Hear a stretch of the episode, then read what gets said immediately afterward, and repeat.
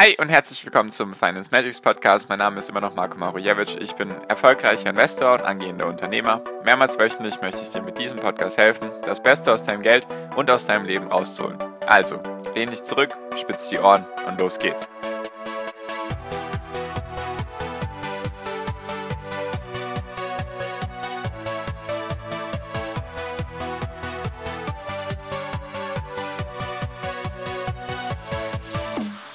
Hi und herzlich willkommen zum Finance Magics Podcast. Wir sind heute bei Folge 276 und heute möchte ich mit dir die Frage besprechen, ist der Januar ausschlaggebend für das ganze Börsenjahr? Also wenn der Januar gut ist, gibt es dann ein gutes Börsenjahr und wenn der Januar schlecht ist, gibt es dann ein schlechtes Börsenjahr.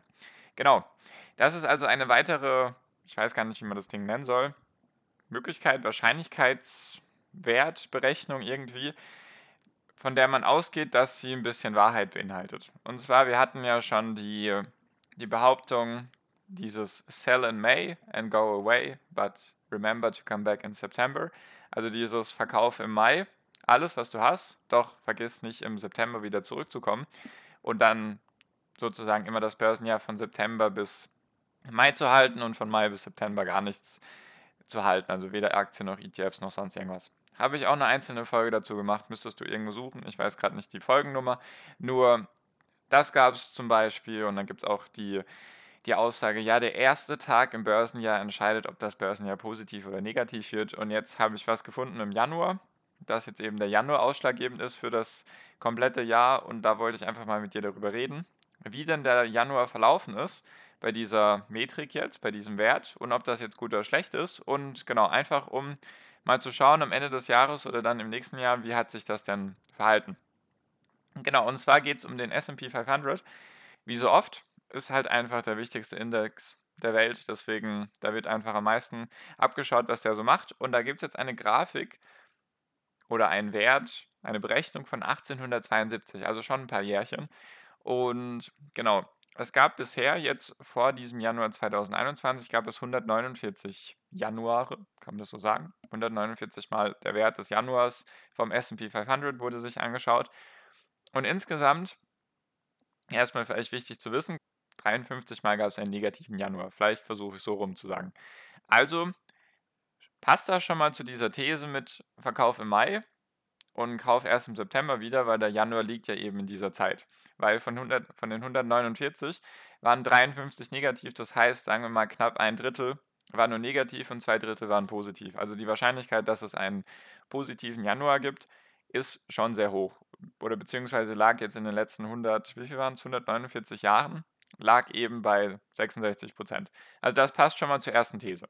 So, jetzt wie, wie hat sich denn der Januar verhalten oder was ist denn daraus zu, zu schließen gewesen? Also es gab 53 negative Monate Januar, Januare, wie auch immer. Und davon waren 31 Prozent haben dafür gesorgt, dass durchschnittlich eine Rendite von minus 14,8 Prozent erzielt wurde beim, beim SP 500. Also tatsächlich ziemlich schlecht. Also 31 Mal, natürlich jetzt bei 150 Jahren, heißt also 20 Prozent aller Monate oder aller Jahre waren erstmal bei minus 15 Prozent. So in etwa würde ich das jetzt deuten. Heißt also, 149 Jahre insgesamt wurden sich angeschaut, davon waren 53 Mal war der Januar negativ und von diesen 53 waren 31, also knapp 60 Prozent, haben dann dazu geführt, dass eine negative durchschnittliche Rendite für das komplette Jahr beim SP 500 von 14,8 Prozent erreicht wurde. Und wenn man sich einfach die 53 Januare anschaut, die negativ waren, dann kam daraus ein Schnitt oder im Durchschnitt gab es eine negative Rendite von 2,4%. Heißt also, der Januar ist wohl irgendwo ausschlaggebend für das Gesamtjahr. Heißt jetzt für mich erstmal nichts, um es mal so auszudrücken, weil ja, ist jetzt einfach erstmal ein statistischer Wert. Jetzt ist das Ding, der SP 500, vielleicht hast du es nicht mitbekommen, ist dieses Jahr im Januar um 1,11% gefallen. Also er passt schon mal genau in diese Metrik rein von diesen, also es war jetzt eigentlich der 54. negative Januar bisher in der Datenerfassung seit 1872. Heißt also, jetzt erstmal könnte jetzt sein, dass wir dieses Jahr ein schlechtes Jahr haben, könnte jedoch auch sein, dass das Jahr gut verläuft, weil wie gesagt, minus 2,4 Prozent. Gut, das kann halt durchaus mal passieren. Das Ding ist jedoch, es bezieht sich halt nur auf den S&P 500. Und was da jetzt für Unternehmen drin sind, wir müssen rein gar nichts erstmal mit den Unternehmen zu tun haben, die du gleich im Depot hast. Das ist erstmal der erste Punkt. Vielleicht hast du auch andere ETFs. Also ich habe jetzt tatsächlich keine Korrelation zwischen S&P 500 und MSCI World oder anderen Indizes, wie sich zum Beispiel der Nasdaq verhalten hat und so weiter und so fort. Das ist immer schwierig zu sagen. Es ist einfach jetzt nur ein statistischer Wert, den ich ganz interessant finde, weil hat ja schon irgendwas zu, zu heißen. Wenn der Januar negativ ist, dann könnte das Jahr negativ sein, beziehungsweise war oft der Fall. Jedoch heißt es nicht, dass jedes Jahr negativ war. Das beste Jahr in einem Januar, der eine negative Rendite gebracht hat, waren dann trotzdem knapp mehr als 40 Prozent. Also das war dann ein Januar mit irgendwie minus 3 bis 4 Prozent in etwa. Und daraus wurden trotzdem mehr als 40 Prozent erreicht. Das war der Rekordwert. Bei knapp minus 1 Prozent war der Rekordwert irgendwie 38, 39 Prozent negative Rendite. Und das Schlimmste, jetzt natürlich wieder in die andere Richtung, wenn der Januar eine Rendite von minus 6 bis 7 Prozent gebracht hat, also das war das schlechteste Jahr, in dem der Januar auch am schlechtesten war, gab es dann eben eine Rendite von minus 40 Prozent. Das ist jetzt vielleicht aussagekräftig oder auch nicht, jedoch ist es dann halt immer eine Streuung. Also es kann halt, wie gesagt, immer in beide Richtungen gehen, wie so oft bei solchen Sachen. Das Ding ist einfach nur, ich kann mir eigentlich nicht vorstellen, also das ist jetzt nur tatsächlich meine Meinung, ich kann es mir tatsächlich nicht vorstellen, dass dieses Jahr besonders schlecht wird, weil wir haben halt jetzt überall den Aufschwung. Natürlich haben wir immer noch Corona, ist nicht abgehakt, nur das ganze Thema Impfen geht vonstatten, dann das ganze Thema, die Demokraten möchten knapp 2 Billionen Dollar in oder den Leuten nochmal zukommen lassen, werde ich eine neue Folge dazu machen, wenn das Thema durch ist. Also wenn es diese letztendliche Entscheidung gab, dann soll es auch nochmal knapp 2 Milliarden 2 Billionen, entschuldige, 2 Billionen Dollar. Das sind so gigantisch große Zahlen, manchmal komme ich da durcheinander. Ich kann mir nicht mal eine Milliarde vorstellen und dann reden die immer von Billionen, also Wahnsinn. Auf jeden Fall sollen da auch nochmal knapp 2 Billionen Dollar in die Infrastruktur in den USA investiert werden. Dann haben wir halt einfach ganz viele Nachholeffekte, sage ich einfach mal. Die Leute wollen was unternehmen, wollen raus, wenn Corona dieses Jahr durch sein sollte, dann reden wir halt von einem ganz großen Aufschwung. Zumindest ist das so mein Gefühl, weil zumindest geht es mir so. Ich freue mich schon, wenn ich wieder normale Sachen machen kann, wie einfach essen gehen oder in Urlaub fahren, solche Dinge eben. Darauf freue ich mich jetzt schon. Ich kann mir einfach schwer vorstellen, dass es der Allgemeinheit der Menschen nicht so geht und dass wir deswegen ein schlechtes Jahr haben werden. Natürlich ist das hier einfach nur eine Prognose. Wie so oft ist die nichts wert. Ich habe auch bestimmt Prognosen im Laufe von, vom Jahr 2020 gemacht und habe gesagt, dieses Jahr wird bestimmt schlecht. Letztendlich sind dann doch alle großen Indizes und auch mein Depot ist durch die Decke gegangen.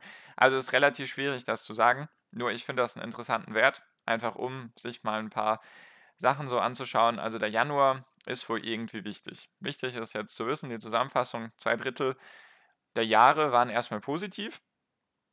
Jetzt habe ich jetzt natürlich nicht herausgefunden, wie die am Ende herausgekommen sind. Also wenn der Januar jetzt positiv war, was dann letztendlich für eine Performance herausgekommen ist. Also ich habe hier noch ein paar Werte. Wenn der Januar positiv war, dann war auch der höchste Wert. Also es gab auf jeden Fall ein paar mehr Werte oder ein paar mehr Jahre, die dann mehr als 20 oder 30 Prozent gebracht haben. Also so eine Verteilung, sage ich mal. Es gibt dann, wenn der Januar negativ war, gibt es mehr Jahre, die allgemeine negative Beendigung hatten oder allgemein eine schlechte Rendite gebracht haben. Jedoch, wenn ich das jetzt so summa summarum hier in meinem Kopf zusammenzähle, die einzelnen Punkte in dieser Grafik, dann würde ich sagen, ist das irgendwo ausgeglichen. Also es gab auch, wenn der Januar positiv war, gab es bestimmt 15, 20 Jahre, in denen eine negative Performance rausgekommen ist und eben, wenn der Januar negativ war, gab es vielleicht dann 25 oder eben diese 31 Stück, die dann eine negative Rendite gebracht haben.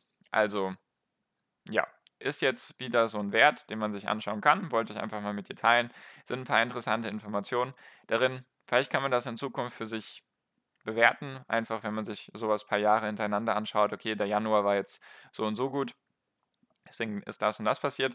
Der Januar wäre wahrscheinlich auch dieses Jahr besser gewesen, wäre dieses ganze Thema mit GameStop und AMC, was ich vor zwei Folgen erzählt habe, wäre das nicht passiert. Also kann man jetzt sagen, okay, wenn man das jetzt rausrechnet, wäre der SP 500 vielleicht doch im Plus gewesen und dann wäre das Jahr wieder ganz anders gelaufen oder läuft dann vielleicht ganz anders. Also, wie du siehst, ich bewerte solche Sachen nicht besonders stark. Ich finde das interessant, sich sowas anzuschauen, einfach weil interessante Daten, bei Statistiken, Daten kannst du meistens nicht fälschen, zumindest in den meisten Fällen. Und genau, ich finde das interessant, jedoch beinhaltet das oder beeinflusst das überhaupt nicht meine, meine Anlageentscheidung. Das Ding ist einfach, selbst wenn dieses Jahr negativ sein sollte beim SP 500, hat das nichts mit meinen Aktien zu tun, kann auch nichts mit deinen Aktien zu tun haben. Es gibt auch, wie gesagt, SP 500 ist, glaube ich, letztes Jahr einstellig, zweistellig gewachsen.